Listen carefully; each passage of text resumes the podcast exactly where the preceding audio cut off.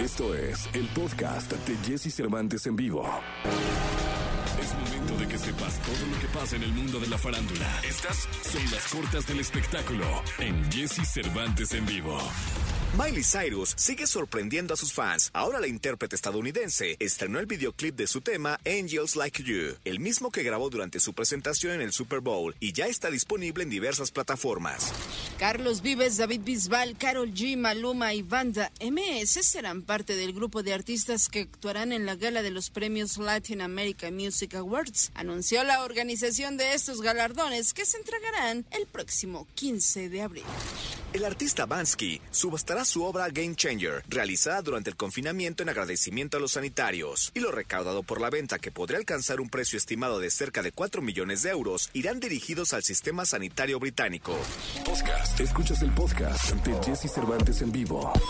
Toda la información del mundo del espectáculo con Gil Barrera. Con Jesse Cervantes en vivo. Señoras, señores, el día de hoy es miércoles. Es un placer estar en contacto con todos ustedes. Me llamo Jesse Cervantes y ahora recibo con cariño al querido Gilgilillo, Gilgilillo, Gilgilín, el hombre espectáculo de México. Mi querido Gilgilillo, ¿qué nos cuentas? ¿Cómo estás, Jesse? Buenos días a todos. Oye, pues fíjate que está en México la querida Yalitza Aparicio. Está en México, está filmando una película en Tlalpujagua que se llama Presencias o que se llamaría Presencias. Es un thriller y bueno, pues esto marca ya el regreso a las pantallas, como le decían antes, a la pantalla gigante de la querida Yalitza Aparicio, que incluso ayer fue tendencia por hacer un comentario pues eh, político y bueno, que, que, le pegaron con tubo, mi Jessy, o sea, le dieron pero hasta por debajo de la lengua. Y bueno, pues el fenómeno de Yalitza hoy por hoy es, es sumamente interesante, es una mujer que eh, incluso tú estás revisando sus redes sociales y la verdad es que encuentras fotografías ya marcas importantísimas alrededor de ella. A mí eso me da, la verdad, muchísimo gusto porque pues pese a las críticas es un ejemplo de superación. Le gustó quedarse en este ajo y, y, y, mira, lo está haciendo maravillosamente bien, ¿eh? No, pues qué bueno, mi querido Gilillo, y la verdad es que qué bueno. Vamos a ver cómo le va. Realmente está empezando su carrera eh, fílmica, ¿no? Digo, empezó con el pie derecho con Roma, pero eh, lo, lo, importante en esto es eh, son carreras de resistencia, no de velocidad, y es lo que siga, ¿no? Sí, ya, ya recibió su placota de, de, de YouTube porque le está yendo muy bien. Tiene ya 100 mil suscriptores en YouTube forma parte de la campaña, de la campaña de Christian Dior, de los perfumes. O sea, están, están haciendo un, un, esfuerzo muy particular con ella. Campañas internacionales que ya las quisieran, pues, este, mucha gente que tiene años este, picando piedra, ¿eh? Este, yo creo que sí vale la pena frenar un poco y, resaltar el mérito de Yalitza. La semana pasada hablábamos de ella en torno a esta conducción que hizo eh, para TNT de los Golden Globes, que le fue muy mal, la verdad, porque no llegó con la preparación o porque no estaba lo, suficientemente arropada en, en, el estricto sentido de eh, televisión se refiere, pero la verdad es que tú te echas un clavado sobre lo que está haciendo, la cantidad de marcas que hay, Jesse, es impresionante, un shampoo, ya sabes, para que no te salga caspa, este, y, y campañas internacionales, creo que vale la pena no perder de vista lo que está haciendo y evidentemente valorar eh, el esfuerzo tan grande que para ella es involucrarse en un medio en el que pues no tenía la preparación adecuada para estar y no tenía incluso eh, eh, el, el, mejor de los pronósticos para prevalecer. Y totalmente, mi querido Gilillo. Pues suerte, suerte para Yalitza. ¿Cómo se llama el proyecto o dónde lo está filmando? Yalitza Aparicia en Tlalpajo, Tlalpujagua. Tlalpujagua. Es Tlalpujagua. Este es donde era el, el, el maestro, el, sí, este, es, Erasmo Catarino, Erasmo ¿no? Catarino. Ah, es un tipazo el profe. Pues sí. está ahí en ese pueblo mágico de Tlalpujagua. Están eh, filmando eh, un thriller que se llama Presencias. Y fíjate que también, por ejemplo, hay mucha actividad. Este, Luis Gerardo Méndez está eh, filmando también en Cuernavaca. O sea, lo importante es que no se está parando. También, ¿no? Hasta aquí los Churubusc filmando. Sí, también. Entonces, este, lo importante es que no se está parando la actividad, ¿no? El tema de las series se está alivianando muchísimo, ¿no? Porque muchas son producciones para Netflix y para otras, este, pues, empresas, estas streaming, como le llaman. Y bueno, pues qué bueno que, que, no se detiene la actividad, que al contrario se está poco a poco reactivando la industria del entretenimiento y bueno, pues de la mano de, de expertos de, de, primera fila. ¿no? Pues totalmente. Miki Gilillo, te escuchamos en la segunda, ¿te parece? Y Jesse, muy buenos días a todos. Buenos días. Podcast. Escuchas el podcast de Jesse Cervantes en vivo. Lo mejor de los deportes con Nicolás Romay. Nicolás Romay. Con Jesse Cervantes en vivo 6 pm, me da mucho gusto saludarlos. Hoy es miércoles 10, miércoles 10 de marzo del año 2021 y está con nosotros y es un placer saludarlo, recibirlo, el niño maravilla Nicolás Romay Pinal. Mi querido Romay, mi querido Pinal, mi querido niño, ¿cómo estás? Buen día. Bien, Jesús, buenos días, me da gusto saludarte, para ti, obviamente para toda la gente. Lo que pasó ayer en la UEFA Champions League, Jesús, qué partidazos tuvimos el día de ayer y es histórico lo del Porto porque eliminar a la Juventus de Cristiano Ronaldo, Jesús, y más como se dio el partido con un Marchesín siendo figura. Termina 3 por 2 el partido, pero gracias al gol de visitante en tiempo extra, el Porto está en los cuartos de final y Cristiano Ronaldo y la Juventus eliminado, increíblemente eliminado. No, hombre, un día totalmente gris en la vida de Cristiano Ronaldo, ¿no? Imagínate, eh, Jesús, que hoy que juega el Barcelona contra el PSG, hoy puede ser la primera vez en 16 años que Messi y Cristiano Ronaldo quedan eliminados en octavos de final de la Champions League. O sea, nunca había pasado que nos quedáramos en cuartos de final sin Messi o sin Cristiano. No, complicado, pero así es la vida, ¿eh? O sea, así es la vida. Eh, los ciclos de los grandes jugadores, de las grandes estrellas van, vienen, se cierran para que lleguen las nuevas figuras, las nuevas estrellas. Y así debe ser, ¿eh? Digo, no es que yo esté dándole un cerrojazo a la carrera de estos dos monstruos, esos dos increíbles jugadores, pero pues son ciclos que tienen, tienen sus altas y sus bajas, Nicolache. Sí, desde luego, es cambio de ciclo y es lo más normal. Y aparte, si nos ponemos a analizar, Jesús, todo el tiempo que han dominado el deporte, el fútbol, estos dos jugadores, es impensable. O sea, que tanto tiempo, estamos hablando de décadas, que han dominado el deporte, es increíble. Entonces, en algún momento tiene que terminar. Ojo, eh, no estoy diciendo que ahorita vaya a terminar, pero sí nos estamos acercando ya al final. Sí, totalmente, totalmente, Nicolache, totalmente. Pues vamos a ver qué pasa, ¿no? ¿Qué es lo que, lo que sigue? Hoy, eh, París contra Barcelona, 4 por 1 la ventaja que tiene el París, tiene que remontar el Barcelona. el otro duelo, el Liverpool contra el Leipzig, que en este caso tiene la ventaja el Liverpool de 2 por 0. Ya avanzó el Borussia Dortmund, que ayer eliminó al Sevilla, ya avanzó Porto, que eliminó a la Juventus, y hoy conoceremos a los otros dos invitados a los cuartos de final. Pues mi querido Nicolache, eh, te escuchamos en la segunda, ¿te parece? Platicamos en la segunda, Jesús, de Ricardo Antonio Lavolpe. Está complicada la situación de, Ricardo Antonio Lavolpe. ¿eh? Eh, te platico en la segunda, pero ya emitieron orden de aprehensión formal para Ricardo Lavolpe. Pues vamos a ver, me platicas en la segunda, Nicolache. Te escuchamos con atención. Gracias. Un abrazo, Jesús. Podcast. Escuchas el podcast de Jesse Cervantes en vivo. ¿Tienes alguna duda con respecto al sexo? Aquí está el consultorio sexual con Alessia Divari en Jesse Cervantes en vivo. You're so sexy, sexy,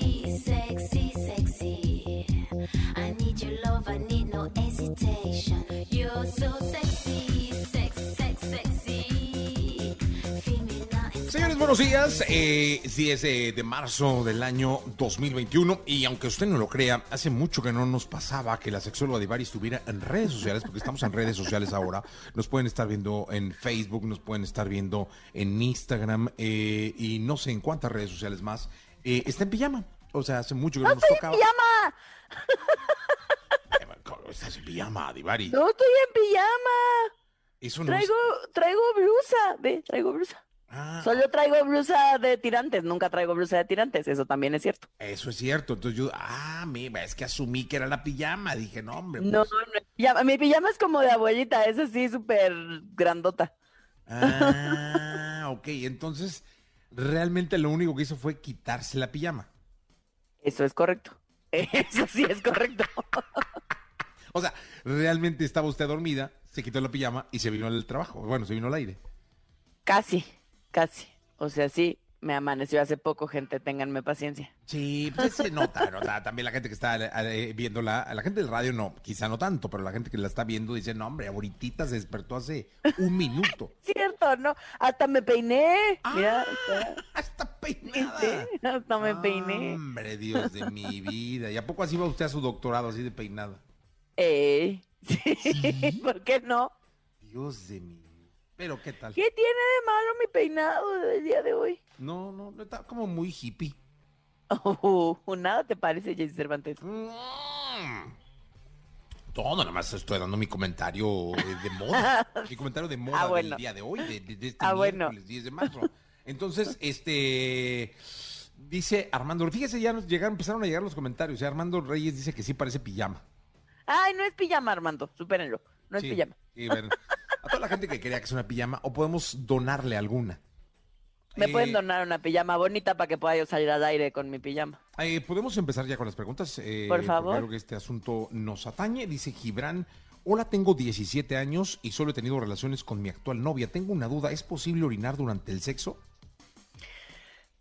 Sí es posible. Cuesta trabajo. Porque, normal, porque mm, en el caso de los hombres, las mujeres no tenemos ese tema, pero en el caso de los hombres es el mismo conducto por el cual va a salir la eyaculación y por el cual sale la orina. Es como si se abriera y se cerrara una compuertita para dejar pasar uno u otro. Entonces, es difícil, a muchísimos hombres les cuesta mucho trabajo hacer pipí con una erección, eh, pero se puede. Ah, a mí se me hace que ya lo orinaron este muchacho, también puede pasar. puede, pasar. Puede, ser. Diego dice, eh, ¿es cierto que la intensidad del orgasmo masculino está relacionada con el tiempo de abstinencia? No forzosamente. O sea, si bien no solo en los hombres, en las personas, conforme si nos aguantamos un rato, un rato, unos días de no tener encuentros, eh, llegamos como más impetuosos al encuentro porque hace un tiempo que no tenemos un encuentro. Em, pero no forzosamente eso va a determinar la intensidad del orgasmo. Eh, dice al Alan, ¿cómo puedo utilizar un vibrador con mi novia mientras la penetro? Ah, caray, mi Alan. Eh, puede ser pues, hay varias opciones. Puede ser, si es penetración anal, puedes usar el vibrador vía vaginal y clítoris. Eh, si es penetración vaginal, puede ser, puedes usar el vibrador tanto en la zona anal como en el clítoris, o solo en el clítoris, o solo en la zona anal. Eh, digamos, o eh, si lo con lo que estamos jugando es con los genitales, son estas tres zonas con las que podemos jugar según donde esté siendo la penetración, pero también puedes jugar con el vibrador en los pezones, en el cuello, en cualquier otra parte del cuerpo. No, no está dicho que tiene que ser estrictamente en los genitales. Eh, Marcela le pregunta, me cuesta llegar al orgasmo si no es a través del sexo oral. ¿Cuál es la mejor posición para las mujeres para que podamos alcanzarla, alcanzarlo, el orgasmo? Oye, Marcela, es que es muy común. La mayoría de las mujeres, la forma, una de las formas más sencillas de alcanzar el orgasmo cuando estamos con alguien es eh, a través del sexo oral, ¿no? Porque es solo para nosotras, no nos tenemos que preocupar de nada, la estimulación es muy directa y eso es parte de lo que ayuda. Em, y la otra es, muchísimas mujeres logran alcanzar el orgasmo cuando están arriba, porque cuando las mujeres estamos en una posición arriba, eh, nos da un mejor control del movimiento, de la penetración, de la estimulación, del frotamiento. Eh, y entonces esa también podría ser una buena opción. Eh, por aquí dice Luz que nos van a saludar.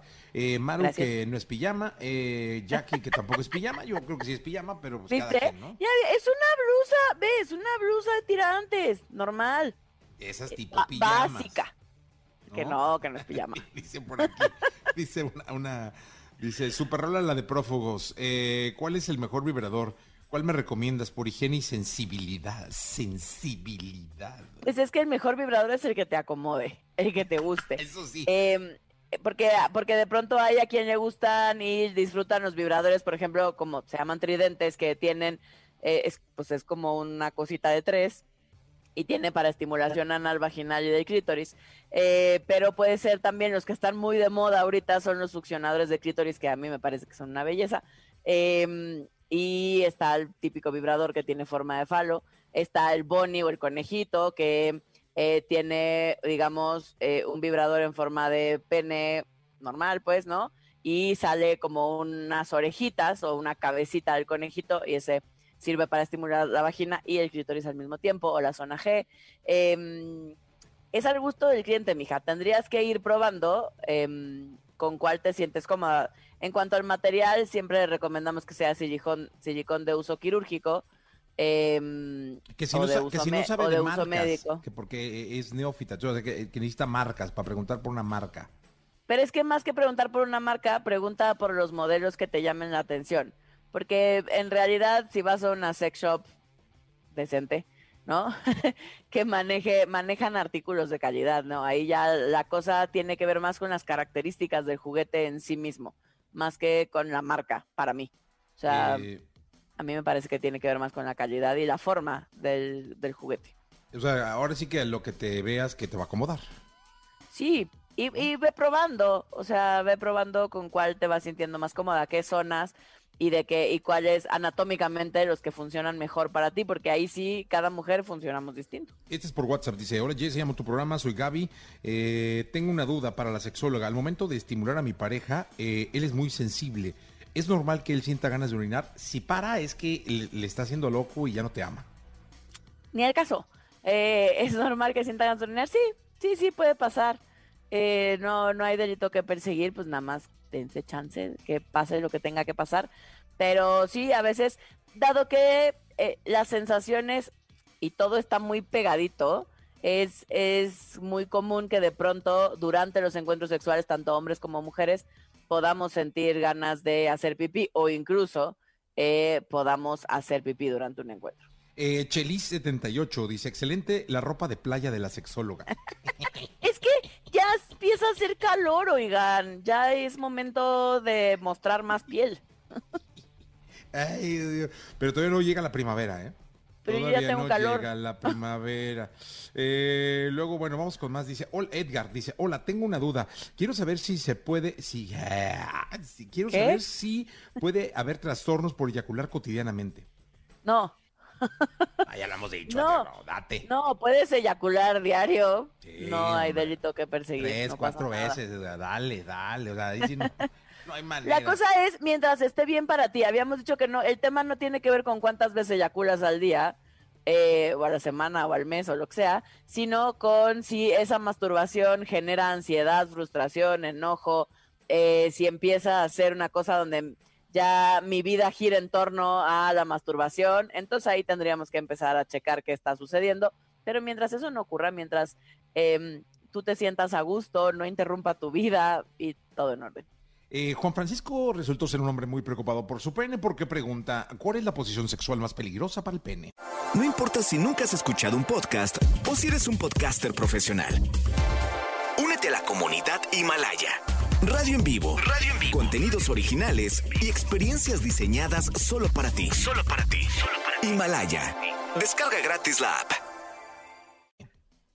Eh, hay, de pronto puede haber posiciones sexuales donde si tú, o sea, si es la pareja la que tiene el control em, de la penetración, por ejemplo, y hace un movimiento brusco, quizás se echa para atrás o se echa para adelante bruscamente, eh, podría lastimar, ¿no? El, el pene. Em, la forma más común, de hecho, en la que se puede lastimar el pene o se puede, la famosa fractura de pene, eh, tiene que ver, por ejemplo, generalmente con que durante la penetración sale y entra. Eh, y entonces al momento de volver a entrar, si no calculo bien eh, y entro, puedo pegar con él, por ejemplo, con el huesito del pubis. Y híjole, y ahí sí es bien doloroso, incluso cuando no se rompe, que solo se puede, que solo se lastime, pues. O sea, el golpe ese es que se, se, se duele mucho. Ah, muy bien. Bueno, eh, Armando dice, eh, ¿qué lubricante recomiendas porque a mi esposa no le gustan eh, o qué sugieres? Saludos. Eh, generalmente los que recomendamos son los lubricantes base agua, eh, porque esos son los hipoalergénicos, los bases siliconas. Hay gente a la que mucha, a la que le causan alergias. Em, entonces tendría que probar un lubricante base agua y tienes y tendrían que probar qué, qué sensaciones le gusta más. Yo empezaría por el simple, el que solo lubrica, pues que no hace ninguna gracia. Y de ahí eh, pueden ir probando con el que calienta, con el que enfría, el que tiene sabor, el que da como toquecitos, tiene ahí como Pimienta. eh, no, no Mm. sé qué, la verdad que no sé qué tiene, pero, pero se siente como si diera toquecitos. es pimienta. Em, no, no tiene pimienta porque no lastima. Este, solo, solo es como si sintiéramos así. No, no pica. ¿No? ¿qué No, es? es como, como si hiciera efervescencia. Ah, entonces tiene alcacelser. Andel, seguro.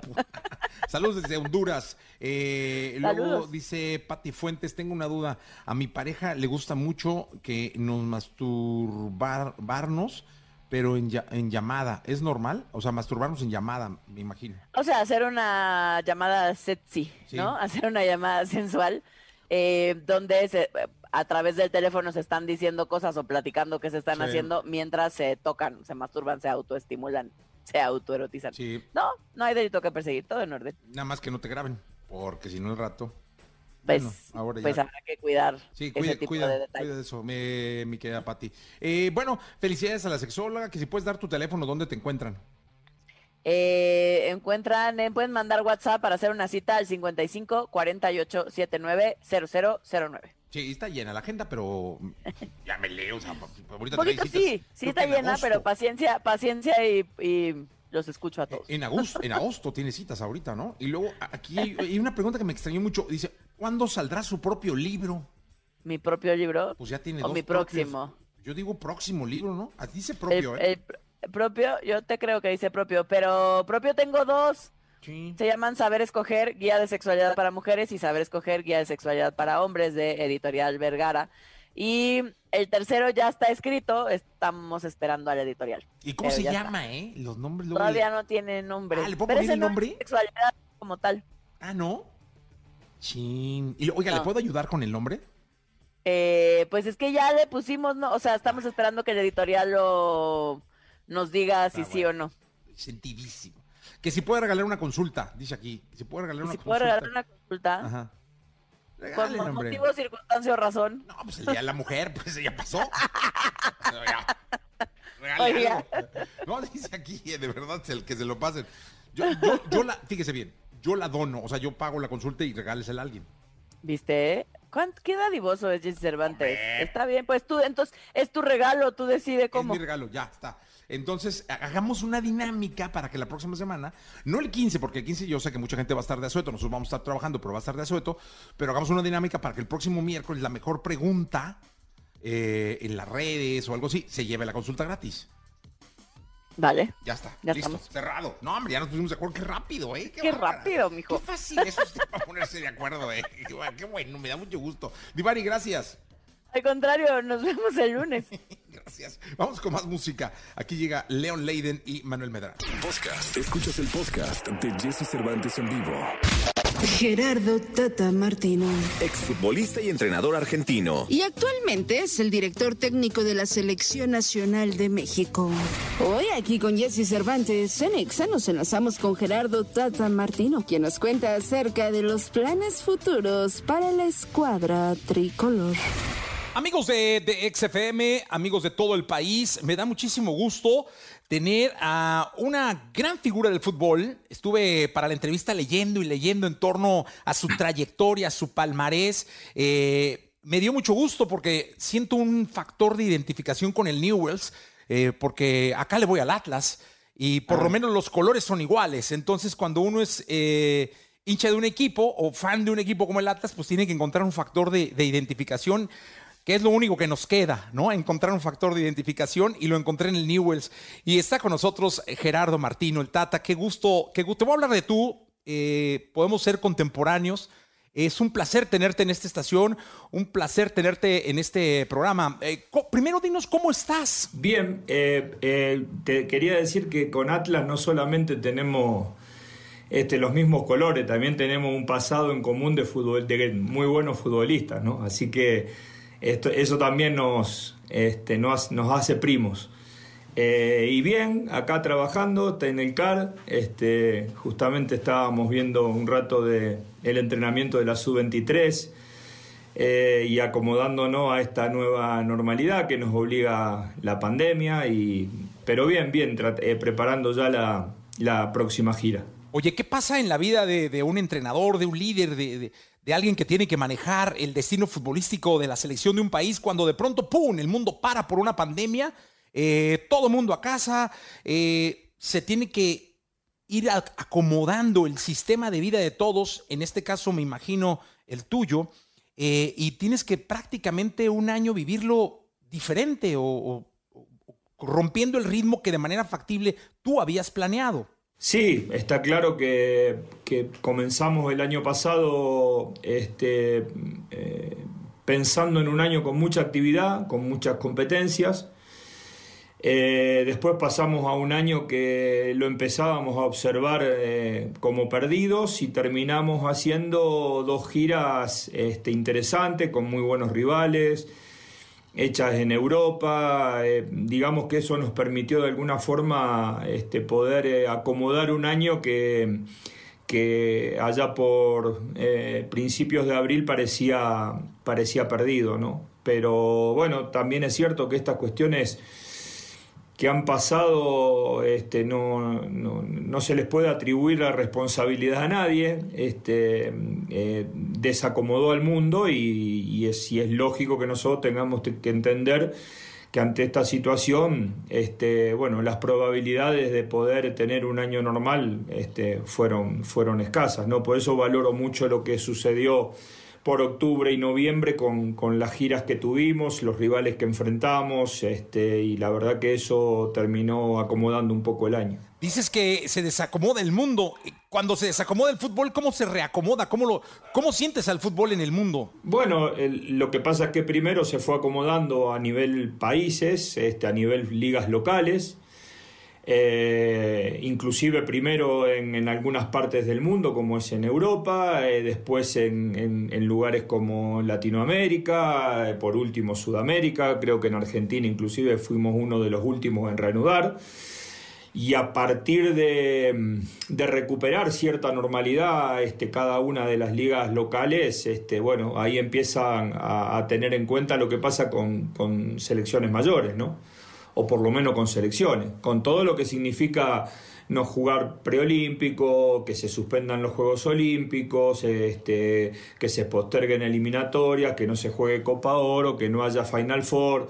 Eh, bueno, en, lo, que, lo que intuíamos que el año pasado que, iba a suceder, este, bueno, lo vamos a vivir probablemente en más de mayo en adelante con una actividad este, muy importante, porque no solamente se juntó la competencia que ya teníamos programada para este año, sino todo lo que se suspendió el año pasado y se, y se postergó para este. Así que, este, de alguna manera, digamos, este fue el proceso de, evolución y seguramente este, con el avance de la vacunación será este, la vuelta del público a los, a los, estadios y, bueno, y, digamos si bien no, no sé si esto va a volver a ser como antes, digamos que podemos recuperar cierta normalidad. Unos, eh, unos Juegos Olímpicos con gente solamente de Japón. Eh, que decían que solamente iba a haber eh, aficionados en todos los deportes japoneses. eso le quita al mexicano, que es muy viajero, que es muy pachanguero, la posibilidad de, ir a apoyar a, las, a la selección. ¿qué, ¿qué, tanta inspiración? Porque ahora, por ejemplo, en la música, Tata, los artistas han hecho conciertos en streaming, es decir, eh, prácticamente programas de tele, ¿no? Se ponen y tocan ahí como locos ante unas cámaras y la gente está detrás. El futbolista, pues con, tribunas vacías. Eh, el, artista dice, no es lo mismo. Es que me falta el sudor de la gente, el, cantar de la gente. Eh, al futbolista me imagino que igual, ¿no? El factor emotivo falta mucho, ¿no?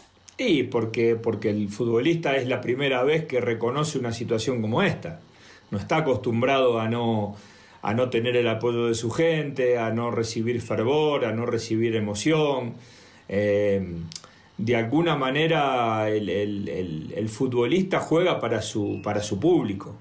Y, así como en algún punto no está bueno recibir las críticas, este, sí está bueno recibir los elogios cuando las cosas vienen bien. Entonces, este, los que hemos sido futbolistas y los que son futbolistas ahora, están acostumbrados a tener a, la gente cerca y, esto de alguna manera los, ha alejado de, su gente.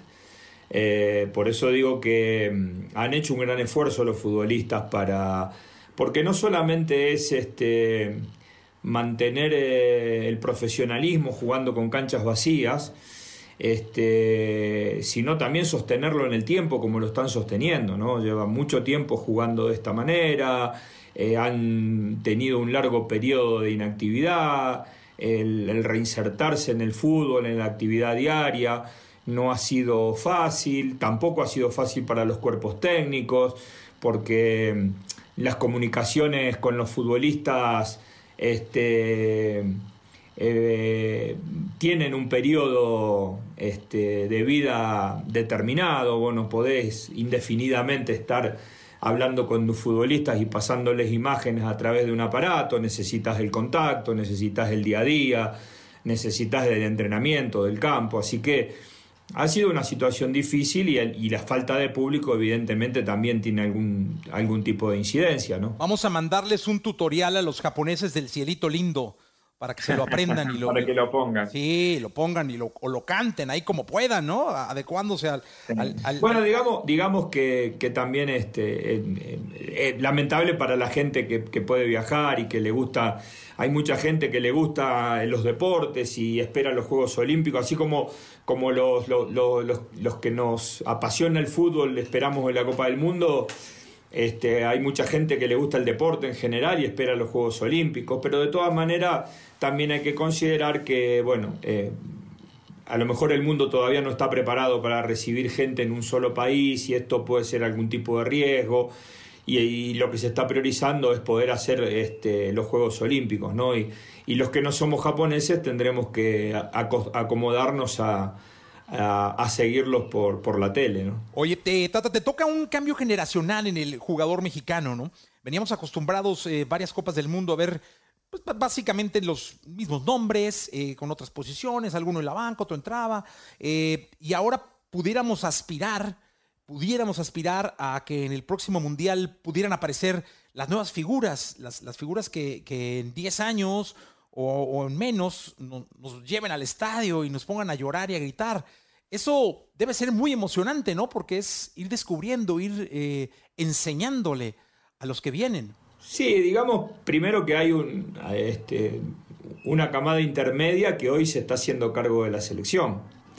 Eh, porque si bien Raúl, Tecatito, eh, el mismo Chucky, este, que, fue titular este, en el último mundial, los otros dos no.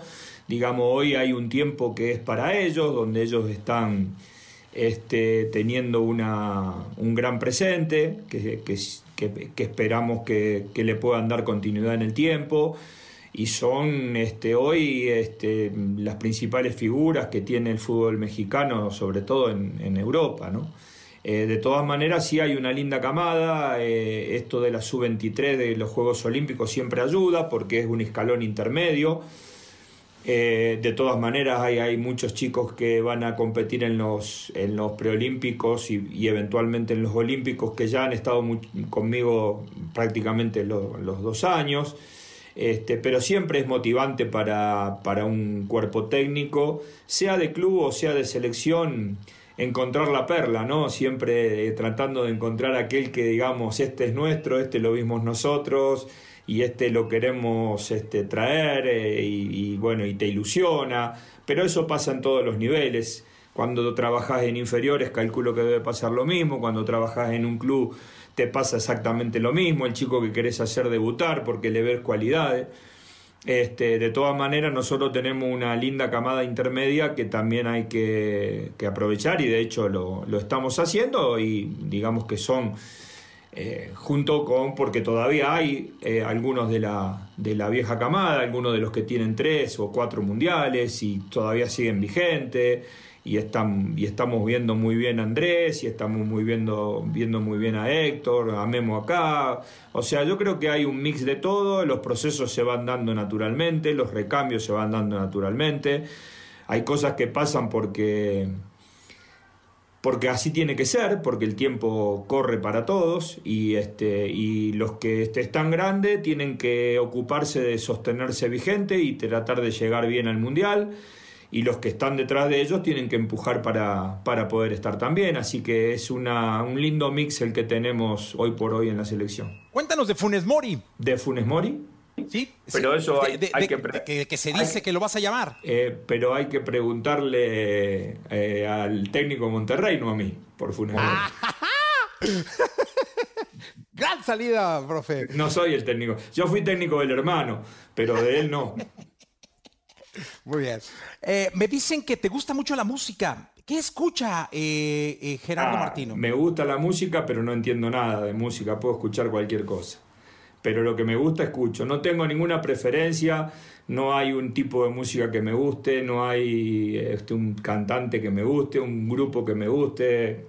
No, no, nunca fui un. Siempre me gustó, créeme, porque ahí creo que la música también eh, ilusiona, te levanta, te hace este, poner bien, pero no, no soy un especialista como para hablar de música. No, pero por ejemplo, llegas al vestuario, yo, yo he estado en entrenamientos este, y están en lo, todos están escuchando es de, música. es de los ¿no? jugadores, es de los jugadores, sí. Has escuchado reggaetón y banda, ¿no? Porque aquí Sí, todo. Lo que se escucha, escucho. Acá mismo, cuando venimos a las oficinas, trabajamos con música y vamos poniendo una cosa y otra cosa. Hay que pensar que nosotros somos de diferentes generaciones, ¿no? Así que tenemos otras músicas por allá olvidadas que a veces escucho, volvemos a escuchar. Eso sí, totalmente. ¿Y qué para ti ha sido el jugador más importante en la historia del fútbol? Y bueno, yo lo que pasa es que sería muy injusto porque yo no viví toda la historia del fútbol. Este, en Argentina hay gente mayor que, que habla maravillas de Alfredo Di Stéfano y a mí no me ha tocado verlo jugar. Eh, tengo recuerdos y veo imágenes de Pelé, pero no las tengo tan frescas porque era, era un pibe y, y a lo mejor me pasa lo mismo con Cruyff. Este, y ya em- empiezo a, a- a- tener una conciencia y hacer un análisis a lo mejor de la época de Maradona, de Kempes en adelante. Este, a mí me gustaba mucho Riveliño, me gusta mucho, me gustaba mucho Zidane. Este, yo creo que ha habido excelentes futbolistas, pero bueno, yo puedo hablar de una parte, porque en definitiva no los he visto a todos, ¿no? Intuyo que ha que cuando se hace este tipo de, de sobre todo de, de preguntas de, de cuál fue el mejor, quién fue, quién no fue el mejor, quién está en la lista de los primeros cinco. Este, hay que hablar de una, de una parte determinada. Hay mucha gente que pasó muchos años y no la hemos visto. Hay pibes que incluso en Argentina, por ahí vos le hablas de Maradona y tampoco lo, lo han visto, sí que tienen la ventaja de ver imágenes, pero no es lo mismo como estar participando en la misma época en la que estos futbolistas este, se, han, se han desarrollado, ¿no? Pero creo que nos ha tocado, yo tengo 58 años y me ha tocado vivir eh, este, como adolescente, he visto muy buenos futbolistas, como futbolista he visto grandes colegas y, como técnico sigo viendo este, muy, muy buenos cracks como hay hoy, como el caso de, de- de- de Ronaldo, de Messi, de, Neymar, muchos futbolistas que realmente son, son muy buenos. ¿no? Oye, eh, Tata, los partidos que vienen, eh, Gales, Costa Rica, eh, son importantes de cara al, proceso, ¿no? Siempre, porque, porque competir es este, comprobar este, con cada tres o cuatro meses cómo, eh, cómo está la idea, cómo la tienen de fresca, cuánto hay que recordarla, este, y, y sobre todo cuando hay rivales importantes. Gales es un rival importante, está entre los primeros 20 del mundo. Eh, sobre todo esta posibilidad que hemos tenido ya desde el año pasado de jugar de- en un lugar que no es tan cómodo para nosotros como es o jugar el distrito o jugar en Estados Unidos. Eh, y, Costa Rica porque de alguna manera jugamos contra una de las potencias de, CONCACAF también en un estadio o en un país diferente, ¿no? No es lo mismo jugar con Costa Rica en Costa Rica o jugar con Costa Rica aquí en México, hacer un campo neutral este, como es eh, en Austria, ¿no? Da la sensación que podría ser un partido de Copa del Mundo. En otras circunstancias nunca jugaríamos con Costa Rica en un país europeo. Emocionalmente, ¿qué es el fútbol para Gerardo Martino? El fútbol es la segunda parte más importante de mi vida. La primera es mi familia y la segunda es el fútbol. Y no, no reconozco mi vida este, desligada del fútbol, porque juego fútbol desde, desde que nací creo que juego fútbol, así que y estoy vinculado al fútbol profesionalmente desde, los 17 años. Así que llevo mucho acá adentro, este, incluso ya llevo mucho más tiempo como entrenador que como, como futbolista, que los años que he tenido como futbolistas este, eh, son menos que los que ya llevo como entrenador. Y la verdad es que mm, no puedo reconocer mi vida alejada del fútbol. No tengo momentos de mi vida, recuerdo de mi vida donde este, la pelota no estuviera pegado a, a mí, este, pero de todas maneras siempre pongo en, en un escalón muy por encima del fútbol todo lo que es la familia, ¿no? Y eso, porque ese es el sostén para que después uno pueda trabajar como una cosa o como otra dentro, de, dentro del fútbol. A los millones de chicos que en México quieren ser estrellas del fútbol, ¿qué les dice eh, Gerardo Martino? Uy, primero que hay que tener ilusión, no perder la ilusión, ¿no? Yo creo que eso es lo más importante, ¿no?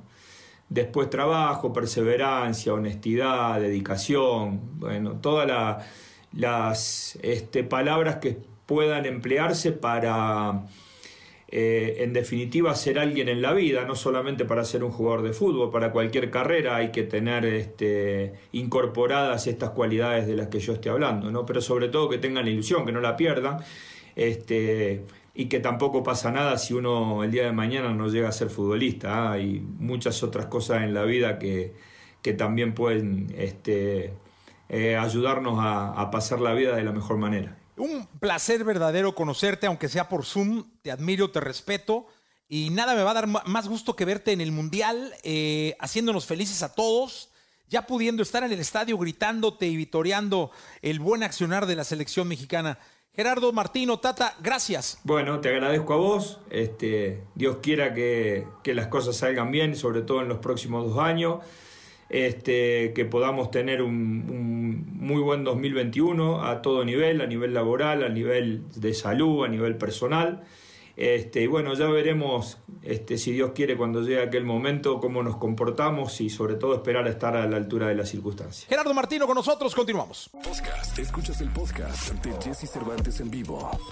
Toda la información del mundo del espectáculo con Gil Barrera con Jesse Cervantes en vivo. Bien, bueno, pues eh, llegó el momento de saludar al querido Gilgilillo, Gilgilillo, Gilgilín, el hombre espectáculo de México, que nos tiene una no muy buena noticia. Mi querido Gil, te saludo con cariño. Mi querido Jesse, pues ayer por la noche nos enteramos del fallecimiento de la queridísima Isela Vega, esta extraordinaria actriz mexicana que desafortunadamente eh, perdió la batalla contra el cáncer a los 81 años de edad. Triste, porque estamos hablando de un, de un ícono del empoderamiento femenino, mi. ¿eh? La verdad es que el movimiento social al que se subió Isela en los años 70 particularmente fue importante.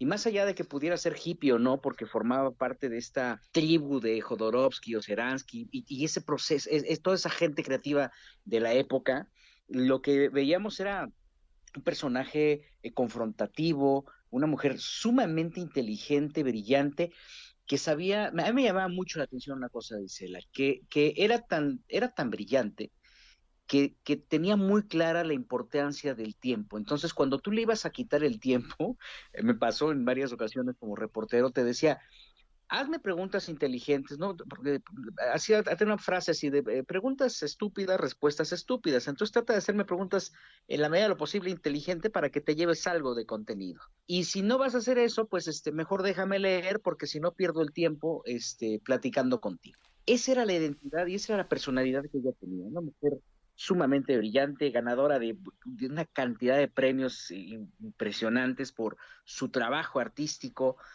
eh, se dio a conocer o brinca en el tema de, las eh, del sensacionalismo por ser la primera latinoamericana que que posa en Playboy, pero detrás de eso, del Playboy internacional, porque además tenía un cuerpazo, mi Jessie, impresionante, como dijera aquel este, eh, una mujer eh, que, sabía perfectamente qué era lo que tenía que decirle a los medios, cómo actuar, cómo dirigirse a la gente, promotora del cine nacional. Yo recuerdo en Los Ángeles, por ahí de los ochentas, noventas, tenía un sello cuando había esta moda de los videocassettes de renta y de venta, un sello que se llamaba Isela Vega que promovía el cine nacional, de tal forma que ella tuvo durante mucho tiempo los derechos de las grandes joyas de la época del cine de oro, de, de, la época nacional del cine, cine de oro, este, y lo estuvo, eso eh, eh, fue su bandera, eh, particularmente en California. Entonces, se pierde un personaje sumamente interesante, alguien que vale la pena que estas generaciones de, comunicadores conozcan a más. Desafortunadamente ya no está para seguirle preguntando, porque las referencias más recientes, y eso es terrible, es, era la mejor amiga de Juan Gabriel pero detrás de la carrera de, Isela había trabajos con todas las grandes este, estrellas del cine, eh, obviamente este, Fernández, Chano Urueta, que eran este, Jorge Rousseau, que fueron fundadores o que fueron promotores de la época de oro del cine nacional, pero también hubo artistas internacionales que caían eh, eh, rendidos ante la sencillez y esta visión tan global que en su momento tuvo Isela este, consumidora abierta de, la marihuana, eran anécdotas muy curiosas porque no lo decía abiertamente, no, no, no, no, no era como la nota de ocho, pero al final, eh, durante la conversación siempre te dejaba ver estos aspectos tan eh, personales eh, sin ningún límite porque ella era transparente. Desde acá le mandamos un abrazo muy fuerte a Arturo y a, Arturo Vázquez y Shaula Vega, sus hijos, eh, el primero eh, de una relación muy particular con Alberto Vázquez y eh, la segunda producto del amor que tuvo con Jorge Luque. Se pierde una estrella importantísima, insisto, sobre todo y ahora que está, que es ya una plática común, algo que puede enaltecer el empoderamiento femenino y una extraordinaria actriz, mi querido Jesse. Que en paz descanse, Isela Vega, una estrella de, del cine, de la televisión, una estrella en todos los aspectos de la palabra, de, de, la palabra, mi querido Gil. Eh, muchísimas gracias, descanse en paz. Descansen, pues, Buenos días a todos. Buenos días. Podcast. Escuchas el podcast de Jesse Cervantes en vivo. Lo mejor de los deportes con Nicolás Romay. Nicolás Romay con Jesse Cervantes en vivo. Bien, eh, miércoles, miércoles 10 de marzo del año 2021. Nicolás Romay Pinar, el niño maravilla. Mi querido niño, ¿cómo estás? Bien, Jesús. Oye, me, dio mucho gusto escucharte platicar con Gerardo Tata Martino, ¿eh? Sí, cara. Y fíjate que te iba yo a preguntar en la primera eh, ¿qué, qué, consejo me dabas para, para decirle, para, para, para ver qué le, qué le podía preguntar a una figura como el Tata, pero se portó increíble. Qué gran persona, qué gran ser humano. Me dejó eh, un halo de, esperanza de cómo se forjan las grandes carreras con los pies pegados a la tierra. Qué personaje el Tata Martino, ¿eh? Ah, sin duda. Jesús, ¿qué, consejo te voy a dar a ti, Mr. Radio? Yo que te voy a andar diciendo. No, Nico, pero yo dije, este hombre lo debe, lo debe conocer ah. bien, lo debe haber entrevistado, o sea, él, de, él debe tener ahí unas bajo la manga, pero ¿sabes qué? Eh, mm. pero qué bueno que escuchaste la entrevista y te, te gustó, sí. me, me parece que es un gran tipo, ¿eh? Fíjate, yo lo he entrevistado dos veces, nada más, eh, tampoco creas que, que muchas y me transmitió muchísima cercanía, humildad. A ver, es un hombre que, que dirigió al Barcelona, o sea, no es cualquier cosa, ya al Barcelona, ¿no? y, lo noto muy bien. Ojalá que, que pueda plasmar eso dentro del terreno de juego, que es lo más importante, ¿no? Que realmente pueda llevar a México a donde queremos que, lleve a México. Sí, no. Dirigió a, Paraguay, dirigió a la selección argentina, dirigió a Barcelona, al Newells. Viste que me dijo del Atlas, de mi Atlas. ¿Viste cómo, en cuanto le toqué el tema del Atlas al principio, el vato se aflojó? O sea, dijo, este es mi compa, el Newells, Atlas, colores iguales, jugadores. Claro. Y entramos ya en una dinámica de ya de carnales, ¿no? Es que, ¿sabes qué pasa? Con que Gerardo Martino muy cercano a Marcelo Bielsa y Marcelo Bielsa tiene un cariño especial por el rojinegro, por el Atlas, Jesús. Entonces ahí rompiste el hielo. Eh, la verdad es que sí, es tipazo. No sabes qué bien me cayó. Me pareció una gran, gran persona. Que te voy a decir una cosa. Le decía a la productora, porque ya sabes que eh, ella es la que consigue estas entrevistas, que me pareció una, una gran persona. Pero también Osorio era una gran persona, ¿eh? También lo entrevistamos y también tipazo en la entrevista, ¿eh? Tipazo. Sí, sí, sí. Sí, no, estoy de acuerdo contigo.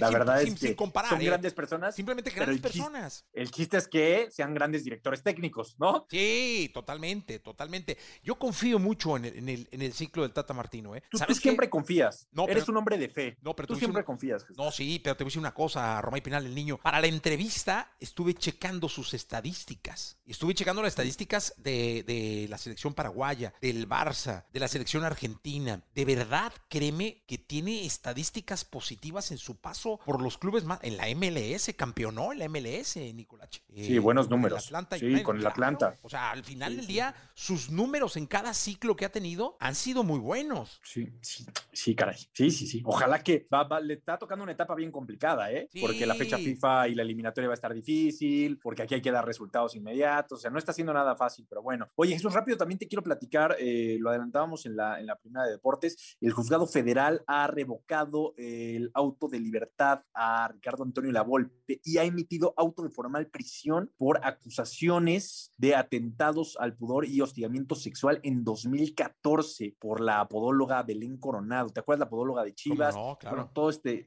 está siendo muy complicado para Ricardo Antonio Lavolpe. El día de ayer se volvió a detonar este tema. el abogado de Lavolpe asegura que no existen nuevas pruebas contra el técnico, sin embargo, pues sí está siendo muy complicado y creo que aquí la justicia va a tener que hacer lo que sea necesario para aclarar el tema. Sí, la verdad es que sí. Entonces hay orden de aprehensión. Sí, eh, sí, es lo que se manejó el día de ayer desde el periódico Cancha. Orden de formal prisión para Ricardo Lavolpe. A esperar, estos días van a ser claves para, para aclarar este tema.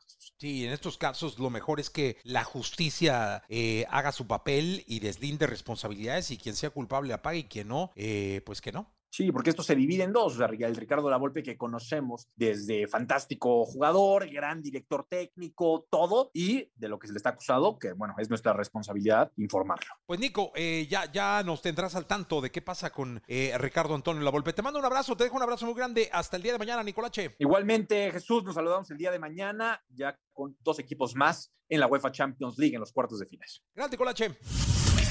Escucha a Jesse Cervantes de lunes a viernes de 6 a 10 de la mañana por Exa FM.